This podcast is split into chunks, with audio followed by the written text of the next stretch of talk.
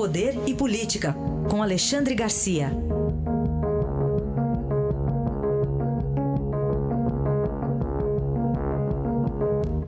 Oi, Alexandre, bom dia. Bom dia, Carolina. Vamos começar falando sobre o DPVAT, que é aquele seguro obrigatório né, para indenizar vítimas de acidentes de trânsito. Tem novidades? É. A novidade é o seguinte, é que eu critiquei aqui a, a, a medida liminar adotada pelo presidente do Supremo Dias Toffoli, dando ganho de causa a, a, às partes que não queriam que o, o, o custo desse seguro obrigatório fosse uh, baixado de 16 reais para 5 reais. Uhum. E, e Dias Toffoli mandou manter os 16 reais.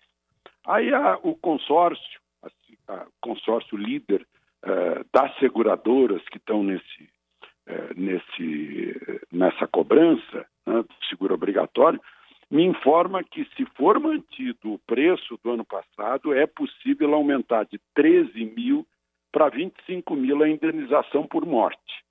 E, e quase duplicar também as indenizações uh, do SUS, dos atendimentos de feridos. Né? Infelizmente, a gente tem que falar em mortos e feridos nesse trânsito brasileiro. Mas o fato é que há um, um, uma sobra muito grande entre o prêmio e a indenização, e agora a SUSEP denuncia né, que, que tem 20 milhões aí de mau uso administrativo por parte do consórcio, inclusive uma festa para os funcionários que custou 274 mil. Então, acho que essa questão aí do seguro obrigatório ainda vai dar o que falar. Então, na verdade, é apenas agora que, que a seguradora afirma que poderia aumentar o preço, mesmo mantendo o valor do ano passado. Pois é, pois é. É. Né? É, tá, inclusive, o pessoal está fazendo projeto de lei na Câmara para estudar essa história. É. Né? Vai haver. É, enfim, foi bom ter falado nesse assunto, que esse assunto tenha sido levantado. O, o presidente tentou extinguir completamente esse seguro obrigatório, não uhum. conseguiu. Né? Uh, mas, enfim, é um assunto que ainda não foi encerrado.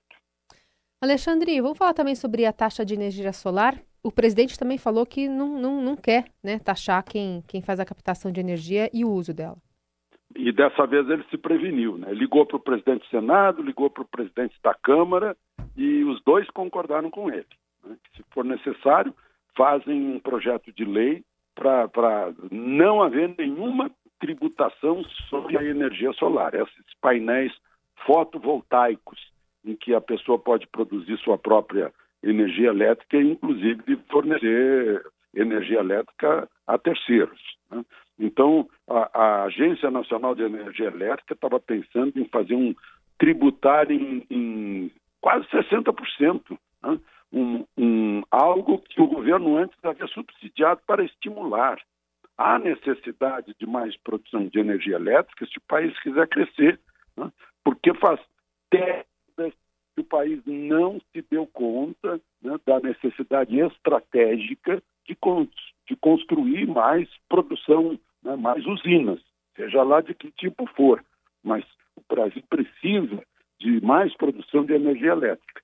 E havia esse, essa sede agora de ir ao pote, eh, tributando em 60% por parte da Agência Nacional de Energia Elétrica.